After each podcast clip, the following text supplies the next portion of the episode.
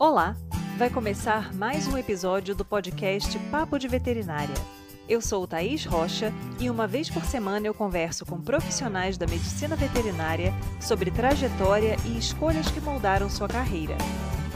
Esse episódio foi gravado pela plataforma Zoom em 1 de abril de 2021 e a entrevista está publicada no canal do YouTube Papo de Veterinária.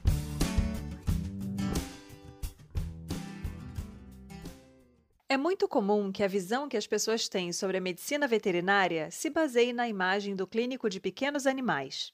Quais são as percepções desse profissional quanto ao trabalho, a relação com clientes e pacientes, a necessidade de especialização e os desafios diários? É sobre esses aspectos que conversamos hoje com Rafael Pessoa, clínico de pequenos animais especializado em cardiologia e acupuntura veterinária que atua no Rio de Janeiro. Seja muito bem-vindo ao Papo de Veterinária. Rafael, é um grande prazer ter você aqui com a gente. Prazer é meu, obrigado pelo convite. Eu gostaria de começar te perguntando, química para veterinária, o que, que foi essa transição aí? O que, que aconteceu? Na verdade, quando eu fui fazer o segundo grau, a gente tinha que escolher mais ou menos uma área que tinha, que tinha afinidade. Eu queria fazer um colégio técnico. Meus pais eram professores do Fundão, meu pai era do Fundão e minha mãe era da UF. E aí tinha essa história de eu ter que fazer um colégio de segundo grau público. Eu acabei optando por uma escola técnica de química. Ah, depois eu vou fazer veterinário, já tinha ideia de fazer veterinário. E aí tem muito a ver, acaba que eu, usei, eu sempre usei muito química na parte de veterinária, então com 17 anos eu era técnico em química e depois de fazer a faculdade de veterinária, sempre ajudou muito, né? Assim, fica mais fácil. Né? E você sempre quis ser médico veterinário, então? Sempre foi esse seu objetivo? Sempre quis. Na verdade, quando eu entrei na faculdade, eu queria trabalhar com cavalo até. Eu cheguei uhum. a, quando logo quando eu entrei na faculdade eu fiz um tempo de, de estágio na IPCA, assim, fiz um ano e pouquinho na IPCA de estágio. E assim, mas eu, na verdade, a prática de trabalhar com cavalo no Rio de Janeiro é um pouquinho complicado. Então eu optei por trabalhar por cachorro e, e para não ter que sair do Rio, não ficar longe da família e tal, eu acabei ficando pelo Rio de Janeiro fazendo isso. Mas é e, e a medicina muda também. A medicina de, pra, de cavalo, de equino e a medicina de, de cachorro e gato é um pouquinho diferente, assim. É, essa parte de proximidade com o proprietário e tal. Quem gosta disso, quem quem, né, a gente que trabalha muito com paixão, assim, com emoção, a gente prefere trabalhar com cachorro e gato por causa disso. É mais difícil você ter é, proprietário de equino apaixonado por equino, por cavalo, como a gente é né, com nossos nossos é, clientes são apaixonados pelos, pelos cachorros, né, pelos gatos. Muito bem. E aí, qual você acredita que foi a influência, na verdade, pela sua fala inicial, já tive até uma, uns indícios, né? Seus pais eram professores universitários, então é, o que me vem à cabeça imediatamente é exatamente essa relação. Mas qual a influência da pós-graduação para a sua formação profissional? Então, quando eu estava na graduação, eu pensava em fazer uma, uma pós-graduação depois que eu tivesse uma experiência profissional maior. Assim. É, é, muito comum a gente ter professor, assim, né? infelizmente a gente acaba fazendo isso, as pessoas acabam fazendo a graduação e aí fazem mestrado, doutorado e vão dar aula de clínica sem ter feito clínica na prática, na verdade, né? Participa um pouco do hospital veterinário, ou participa um pouco de clínica mesmo. E eu tinha esse negócio na cabeça de querer fazer, trabalhar na área, para depois fazer um mestrado na área e fazer um doutorado na área, mas uma área que eu já tivesse uma parte prática já bem formada. E aí foi meio isso que aconteceu. Tanto que o doutorado, eu, eu meio que, depois que você começa a trabalhar, fica muito difícil parar para reiniciar um doutorado. E aí, então, eu acabei deixando isso para lá.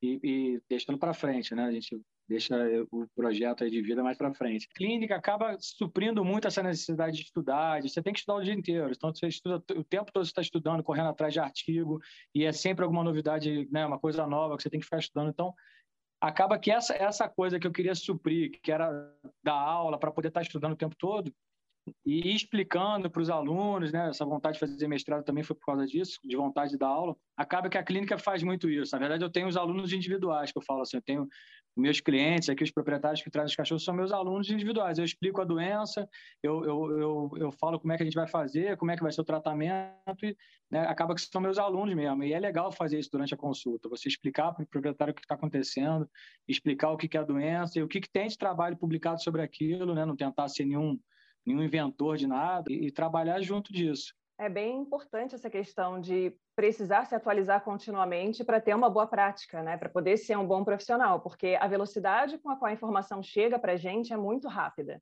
É muito mais rápida, provavelmente, do que era 20, 30 anos atrás para um médico veterinário clínico. Então, essa, essa necessidade realmente ela é bem evidente. O que eu acho, o que eu acho de, de, velocidade de aprendizado, você, você, professor, você tem visto isso, assim, quer dizer, os alunos de 10 anos atrás, né, a gente mesmo, que formou, sei lá, 20, 15, 20 anos atrás, a gente tinha mais esse negócio de ficar estudando em livro e debruçar em livro. Tal. Os alunos hoje, que eu, que eu tenho estagiários aqui, devo ter mais ou menos uns oito estagiários, seis, sete, oito estagiários. Eles têm muito uma coisa muito imediatista, então eles estudam muito pelo Google, estudam muito em, eles normalmente leem resumos de trabalho. É difícil você ver um estagiário lendo um trabalho inteiro científico. Então eles querem muita informação muito rápido. Isso acaba deixando algumas coisas meio sem resposta para eles mesmo. Né? Fica uma coisa que você tem que responder muito rápido, tem que ter... E acaba que aquela história de a gente ficar pegando livro-texto, né? Se você perguntar para hoje para um estudante de graduação quantos livros textos eles têm, eles têm praticamente nenhum. Né? Eu tenho um ou dois no máximo de anatomia quando entrou na faculdade, mas depois não vai ter. Então eu acho importante esse negócio mesmo, se debruçar sobre livro, ter livro, né? colecionar livro, sentir cheiro de papel. É importante, porque você precisa perder um tempo ali. Tem coisa que você precisa edificar mesmo, precisa sentar e estudar e reestudar, né, do que essas coisas muito imediatas, assim que hoje em dia eu vejo os alunos os alunos tendo, é um negócio que acho que na frente vai ter um preço maior, assim. Eu, eu não sei, eu fico meio assustado com essa velocidade. É, essa demanda deles por velocidade acaba prejudicando muito, porque ao mesmo tempo que eles têm facilidade em pesquisar informação, eles não têm o filtro para saber o que é uma informação confiável e o que não é. E aí fica aquela, aquela questão de se basear em coisas que, né, se eu, se eu achei na internet com certeza de verdade, né, porque está publicado em algum lugar. O que eu acho importante, é, essa... o que eu acho importante para eles, assim, normalmente fica uma coisa muito superficial, assim. Os assuntos são muito superficiais, porque quem escreve um artigo e publica em qualquer plataforma, a pessoa não, acaba não aprofundando muito. Então, isso dá para a pessoa umas três. Eu consigo perguntar um, dois, um ou dois porquês para a pessoa, porque depois ela não vai saber responder porque não tem resposta. O embasamento teórico fica muito muito superficial. Acaba criando gosto por estudar, então você vai estudando as coisas mais profundo e, não tem muita pressa para e também assim as velocidade, a velocidade de aprendizado, a velocidade de novidade, né? Quer dizer, cada vez mais é mais rápido, tem mais trabalho científico sendo publicado. Mas você consegue acompanhar, você não precisa ler tudo também, você vai lendo devagar e, e é legal ter um embasamento bom antes, entendeu? Um embasamento teórico forte, né? Firme. Até porque a, a, própria experiência prática clínica, né, ela vem te trazendo uma série de conhecimentos que você vai empilhando ali para ir incrementando cada vez é, mais o seu, é. o seu know-how, né, o seu, a sua área de conhecimento. É, eu, sou, eu, sou, apaixonado por clínica exatamente por isso. Assim, você não sabe quando você vem trabalhar o que, que você vai ter num dia. Né? Eu faço muita cardiologia, eu faço muito ecocardiograma, eletro, mas assim, às vezes eu estou fazendo parte de ortopedia, estou vendo um ligamento cruzado rompido, são umas coisas assim. Eu sou clínico geral. Uhum. Né? E eu, eu tento passar isso para os estudantes também, para os estagiários. Eu falo, vocês têm que ser clínicos gerais. Depois, se vocês quiserem fazer uma especialização, mas depois que vocês forem clínicos, porque assim é difícil você recém formado, ser especialista e, e, e, não saber clínica. Você tem que saber clínica. A pessoa não ter bagagem, né? E já querer ser especialista é. em alguma área acaba sendo bem complicado. É, tem, e hoje em dia tem sido muito comum isso, né? A gente vê especialista recém-formado tendo que dar opinião sobre um monte de casos, um monte de sistema envolvido e, e a pessoa às vezes não sabe mesmo. A pessoa é oftalmologista e está tendo que responder sobre endocrinologia, tá... e você não consegue juntar não tem como, nem no hospital né, humano você consegue juntar tanto especialista para responder sobre um caso. Então, assim, eu acho que, antes de tudo, você tem que ser um bom clínico, tem que fazer estágio, tem que já no início da faculdade pedir para fazer estágio numa clínica boa, ou no hospital, se você estiver lá na rural, porque fica longe, né, lá em Seropédica é ruim para você voltar para o Rio, mas tem que estar tá fazendo estágio, tem que estar tá dentro entrando em contato com o paciente, tem que estar tá botando a mão, porque aí você vai vendo o que, que aparece. E aí, a partir de que momento na sua atuação você chegou à conclusão de que seria importante ser especialista em, na verdade, você é em mais de uma área, né? Mas ser especialista em algo. Verdade, assim, quando, é, quando eu estava na, na, antes de eu fazer, antes de eu acabar a graduação de veterinário, eu já queria trabalhar com acupuntura, mesmo por causa dessa história de controle de dor. E há, muito, há um tempo atrás, assim, há uns 20 anos atrás, era difícil, você não tinha muita, muita droga para controlar a dor e não tinha muita opção, assim. Você não tinha muito anti-inflamatório que não fizesse mal. A gente trabalhava muito com corticoide. E esse negócio da acupuntura para tratamento de discopatia, para tratamento né, de hernia de disco, de, de, de lesão né, neuromuscular, tal, funcionava muito bem. Assim, eu comecei a estudar acupuntura muito por causa disso. Aí depois eu acabei de é, é, fazer a, especialização no IARD, lá que foram dois anos de especialização, eu estava formando na Rural ao mesmo tempo, praticamente junto. É, eu acabei fazendo mestrado em analgesia com acupuntura, né, lá na, na Rural. E a gente era bem legal também, porque é, você fazia anestesia, quer dizer, fazia uma analgesia por eletroacupuntura sem precisar usar nenhum opioide, nenhum anestésico. E aí você conseguia, a gente conseguia fazer uma cirurgia de olho lá, que eram bem legais, assim, sem precisar, com paciência, né, com tempo. Mas a gente conseguia fazer, sem precisar anestésico e analgésico nenhum. Então, quer dizer, isso foi, foi me deixando mais apaixonado. Agora, a parte de cardio, eu acabei. Você vê muito paciente com problemas de cardiologia. E aí, assim, por uma necessidade mesmo de clínica, eu acabei optando por fazer uma especialização em cardiologia também. Era chato para mim, assim, às vezes pegar encaminhar um paciente que estava com algum problema respiratório e, e vir no laudo de ecocardiograma que eu não entendesse direito, ou então tivesse a prescrição do, do, do, do, do especialista lá, do cardiologista e às vezes eu não concordava muito com a prescrição, e aí eu queria perguntar alguma coisa, mas então e aí foi isso, foi, foi, foi aparecendo uma, essa duvidazinha, né? E pensando nessa questão, né, de você atuar em clínica de pequenos animais e você ter o seu estabelecimento, né? Quais foram as áreas que você não fazia ideia, talvez, que você precisasse ter um conhecimento e que foram necessárias para você poder gerir um negócio? Então, áreas que eu não fazia ideia nenhuma. A área administrativa, nenhuma. Não. A área é, de marketing, é, é, né?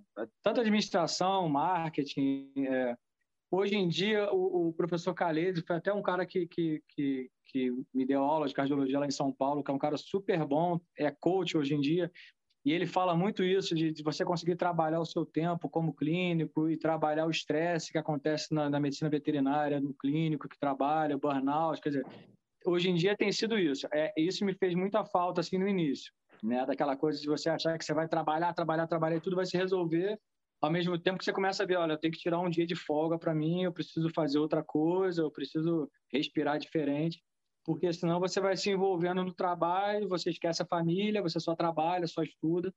Isso me fez muita falta, essa parte de, de, de, de condicionamento emocional mesmo, né? É, a parte administrativa, o resto acho que a, a Rural é uma faculdade boa, assim, né? Então tem muito professor bom, Hoje em dia mudou muito também, tem muito professor técnico, assim, muito professor da área dando aula também. Na minha época não era tanto, assim, era muito professor antigo. Hoje em dia tem muito professor bom, assim, os caras trabalham na área e dão aula, né, de, de cardio, de, de dermato e tal. Então você vive muito a prática com eles também. Mas essa parte administrativa a gente não, tem, não tinha na faculdade, praticamente não tinha isso. E essa parte de, de, de trabalhar essa parte emocional mesmo, de né, como é que você trabalha isso, como é que você né, respira para trabalhar, vai ter um período de descanso ou não vai ter. Essa rotina é muito intensa, né? Que na verdade assim, eu tenho os amigos que, que desligam o celular. Assim, eu sempre falei isso para a gente, sempre discutia, né, conversando, tomando café, a gente conversava sobre isso. Ah, não, porque eu chego 5 horas, 6 horas da tarde, eu desligo o celular e só ligo no outro dia. Eu falei, cara, mas então tu tá na profissão errada. Tu não pode, tu não pode ser um veterinário clínico que a pessoa, o cachorro tá passando mal 11 horas da noite, você não tá atendendo o cachorro. Então você tem que ou trabalha com outra profissão ou não, é, não dá para ser clínico. Né? Se você não tem esse, essa disponibilidade de atender um celular de madrugada, você não pode ser clínico. Como você não pode ser obstetra se você for médico, como em algumas profissões você não pode ser. Né? Então, ah, não, não, eu quero ser obstetra, mas eu não consigo acordar de madrugada. Então, você não vai ser obstetra, você vai ser outra coisa. E isso acontece na veterinária também. Então, assim, eu acho que, que grande parte desses, dessa clientela que a gente tem hoje em dia, a gente tem aqui na clínica cadastrado uns 5 mil clientes. Assim. Mas grande parte dessa clientela é por isso. Né? Não é porque eu seja o clínico melhor do melhor do mundo, não, é porque tem acessibilidade mesmo. Os clientes me ligam de madrugada, tiram dúvida, né? E isso todos os veterinários que trabalham comigo acabam fazendo isso também. Né? A gente tem, eu, eu falo, olha, pode dar o celular para o cliente e vai conversar com ele a hora que você quiser. Não tem, porque tem que ter isso, né? Que senão é, a, confiança é mútua. Não dá para você ter um cara super bom no período de 8 às 5 da tarde e depois 6 horas da noite o cara já não te atende mais. Você vai te atender no outro dia. Você tem que rezar para o cachorrinho ficar doente nesse período, né? de 5 às 8. É difícil. Isso está muito relacionado com o perfil pessoal também, né? Como você mesmo falou. Então, acredito que para atuar em determinadas áreas é importante que as pessoas tenham essa, essa noção, né? De que para você trabalhar, para você atuar é. numa área, você precisa realmente de um perfil né, que está à disposição é, nesses momentos. Eu, eu, vou falar uma coisa para você que assim, todo mundo que trabalha com clínica sabe, clínico sofre muito assim, a gente sente, a gente sofre, a gente fica estressado, a gente não dorme de noite, a gente fica torcendo para o bichinho melhorar, espera o resultado de exame sair. São umas coisas que em outras profissões você não tem, né? Se você quer uma coisa tranquila, talvez você vá fazer concurso para algum lugar, né, para trabalhar, sei lá, na vigilância, não sei, né? Não tenho noção, mas como clínico é mais difícil. E também e, e o lado bom disso isso também, entendeu? É, essa troca de carinho, né? A gente pô, foi Páscoa aqui, os veterinários cansaram de receber ovo de Páscoa, que todo mundo recebendo chocolate, sabe? É uma troca de carinho muito legal também. Eu não sei se eu conseguiria viver isolado disso também, sabe? Tipo, essa troca de carinho que a gente tem, de, a gente é super estressado, super cobrado, né? Uhum. Mas, ao mesmo tempo, a gente tem essa retribuição aí, essa, essa, esse carinho mútuo também é legal. Você quer ser veterinário, não quer ter contato com, com, com paciente, né, com cliente, na verdade você trabalha com boi, né? Trabalha com. Então, tem outras coisas que você pode fazer na área que não precisa ficar, ficar estressado. Praticamente eu tenho desses 4 mil e poucos clientes, 5 mil clientes que eu tenho aqui, sei lá, dois são meus amigos de, de pessoais, assim, de me ligar. Ah, a minha filhinha nasceu, ah, parabéns, a sua filha tá linda, sabe? Aquelas coisas que não é, a gente tem um contato enorme. Assim. E, Rafael, pensando nessa questão de todos os conhecimentos que você precisa para atuar numa clínica, principalmente se você é proprietário de, desse estabelecimento, você acha que os estagiários que você tem contato, né, as pessoas que estão em formação agora mais recente, tem mais acesso a esse tipo de informação e tem essa visão da necessidade desse conhecimento ou continua sendo da mesma forma que era então, quando a gente estava lá na graduação? Continua sendo a mesma coisa, continua sendo a mesma coisa. Assim, vai, eu acredito que vai continuar sendo, né? até ter uma mudança de, de, perfil mesmo. Na verdade, ninguém tem ideia que vai abrir uma clínica veterinária até ter aberto uma. E assim, o que eu vejo é, é, dos estagiários hoje, eu me lembro quando eu era estagiário, a gente tinha uma vontade de ficar aprendendo, que era Hoje em dia eu vejo que é, as coisas são muito mais fáceis, assim. Sabe? Hoje em dia tem um estagiário que me acompanha aqui, que eu mostro, eu explico como é que é um cardiograma na hora que a pessoa está comigo, que a pessoa acabou de entrar, está no segundo período, eu falo, olha, você aperta esse botão aqui, você mexe no aparelho assim. Então, assim, eu sou muito mais acessível do que as, os veterinários que eu fiz estágio eram comigo, assim, né? Essa, e, mas mesmo assim, eles não são muito de, sabe, de correr atrás, de ficar junto, de você não vê muito isso, é difícil. Hoje em dia a, a mudou muito o perfil, assim. Eles são muito mais imediatistas, é muito mais estagiário que, ah, não, se não tiver nenhuma, nenhum lucro financeiro de imediato, para mim não vale a pena. Ou se... Então, assim, eu acho que é, não é uma hora, estagiário não é uma hora muito de pensar enquanto você está recebendo, assim. Né? Porque, inclusive, você acaba formando e tem que pagar uns cursos para você aprender alguma coisa que, que mais a gente tem visto hoje em dia. E, assim, eu acho que o estagiário tem que ralar mesmo, igual a gente fazia, né? Não é legal, né? Ficar, aprender a botar o bicho no soro, ou, ou saber como é que as coisas estão acontecendo, que medicações você está usando. E hoje em dia a gente não vê muito isso, não. Eles são muito mais imediatistas, assim, eles, eles sofrem pouco, assim, eu acho. É, sabe? É, é não tem essa coisa de ficar mesmo querendo batalhar. Eu não sei, pode ser impressão minha ou não. Se te falar assim de 10 estagiários que eu tenho aqui, talvez um ou dois sejam assim. Qual, qual seria a diferença, pensando na sua rotina, quando você começou a atuar, que a gente sabe que muda muito, até por esse perfil que a gente comentou da necessidade do, do bem-estar, né, da, da saúde mental, de você ter um momento para dedicar à família, para você começar a redistribuir o seu tempo entre vários aspectos da sua vida e qual, qual foi a diferença, então, entre a sua vida profissional, quando você começou a trabalhar e para como está hoje? Quando eu comecei a trabalhar, eu saía de casa mais ou menos segunda-feira, assim, de manhã, eu lembro disso, segunda-feira de manhã, e aí eu fazia um plantão no lugar, fazia, trabalhava em Ipanema, lá na Pet Candy, na Maria Quitéria, depois eu ia para o Leblon, ficava mais no plantão, depois eu ia para Animar, lá na Barra. Aí eu me lembro que eu fazia uns quatro, cinco plantões seguidos, assim. Trabalhava, na verdade, o dia todo, eu ficava praticamente trabalhando o dia inteiro. E aí, na época que eu juntei o mestrado, eu ainda fazia isso, ainda ia para rural. Eu ficava lá quarta, quinta e sexta, ou terça, quarta e quinta. Eu acho que era terça, quarta e quinta. E aí ficava nessa loucura. Acabava que final de semana, assim, às vezes, domingo, eu ficava mais com a minha família. Né? Quer dizer, você vai criando uma, uma, uma carapaça assim para trabalhar, uma resistência mesmo. Por um lado é legal, por outro não. Por um lado você você começa a ficar uma pessoa um clínico bom, você começa a saber resolver muita coisa. Por outro lado, não. Acaba que a sua família, a sua família fica meio de lado, né? As suas habilidades, assim, as suas afinidades pessoais mesmo, né? Ficam, ficam de lado, porque é a opção que você acaba fazendo. Como é que é hoje? Quer dizer, hoje eu consigo sair de, da clínica às 5 horas, quer dizer, claro que meu celular não fica desligado, mas eu consigo vir trabalhar 9 da manhã, ficar até às 5 e ficar depois de lá, lá em casa, brincando com a minha filha, com meus filhos tal, até no outro dia de manhã. Quando não aparece nada de madrugada muito horripilante que eu tenha que voltar. E uma coisa que eu fiz também foi parar de trabalhar esse final de semana. E aí, primeiro eu defini que eu não ia trabalhar mais domingo.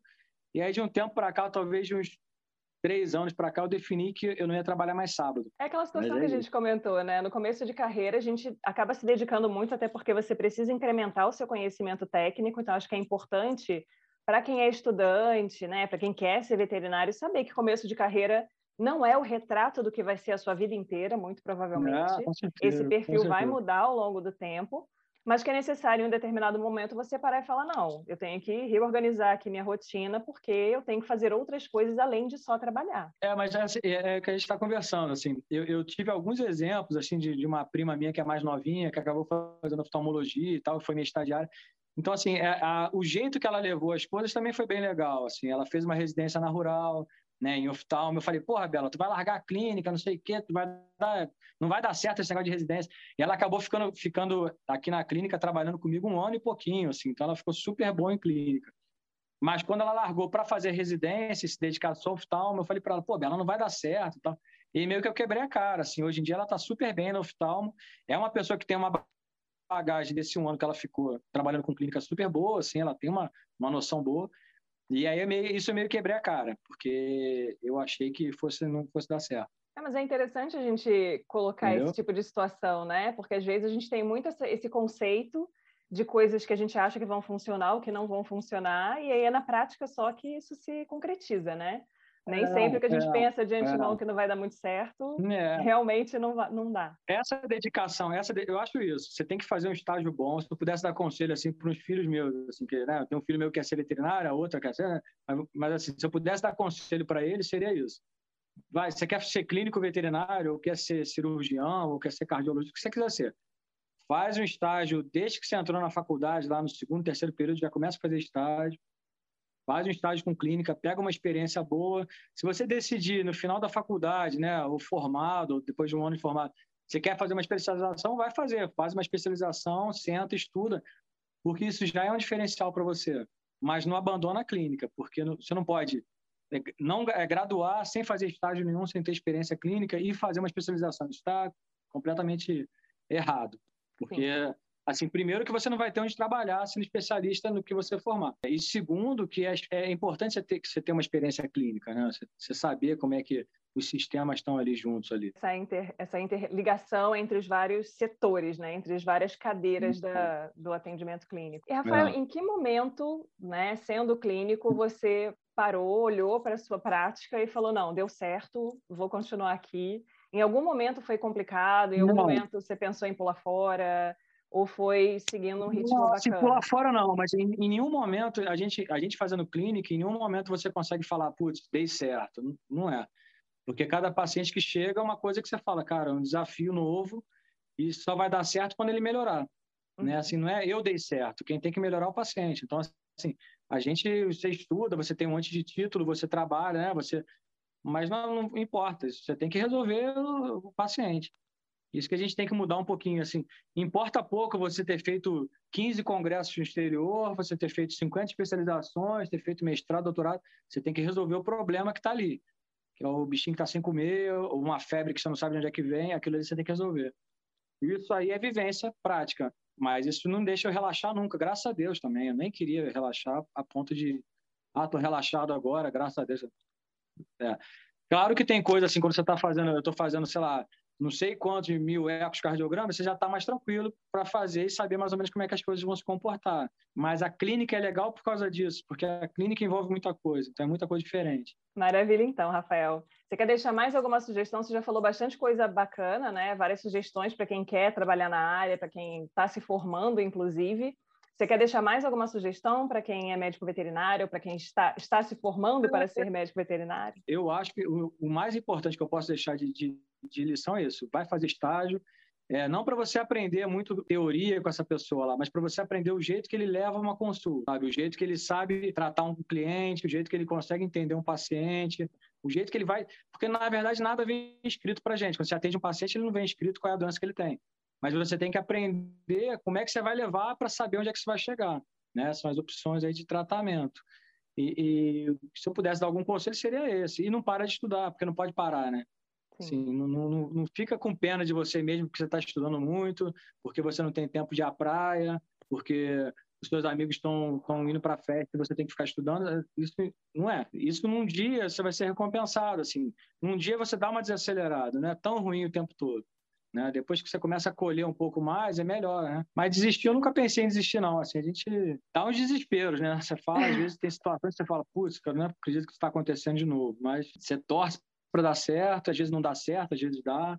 é, é, clínica, é clínica, não tem jeito. Biologia, sim, né? É uma outra de área, é como todas as áreas da vida, né? Mesmo em outras profissões que não a nossa. Né? As pessoas encontram desafios é. todos os dias, então tem que estar lá disposto a né? Dar a sua é, cota de sacrifício e de empenho, né? Eu, é, eu, como eu vivo nessa área, assim, eu acho essa área a área mais sacrificante de todas, mas eu não sei, também não estou em outras áreas. Né? Aí é tentar fazer isso, é tentar se esforçar o máximo que você puder, estudar o tempo todo, ter uma boa formação se não está numa faculdade que você acha boa, tenta fazer curso fora, entendeu? Extracurricular. Sempre tem gente boa. Tenta pegar um cara que você, que você acha que tem uma clínica legal ou que tem uma, né, uma história boa de clínica. Cola com o cara, vai lá, pede para fazer estágio, não tem problema nenhum. Sempre vão deixar fazer estágio, não tem, não tem problema algum. Este foi o Papo de Veterinária. Obrigada por ficar conosco até aqui. E não esqueça de compartilhar com seus colegas que também gostariam de saber mais sobre a profissão. Toda quarta-feira temos vídeos novos no youtube.com/barra papo de veterinária. E às segundas-feiras estarei aqui com vocês para mais um episódio. Até lá!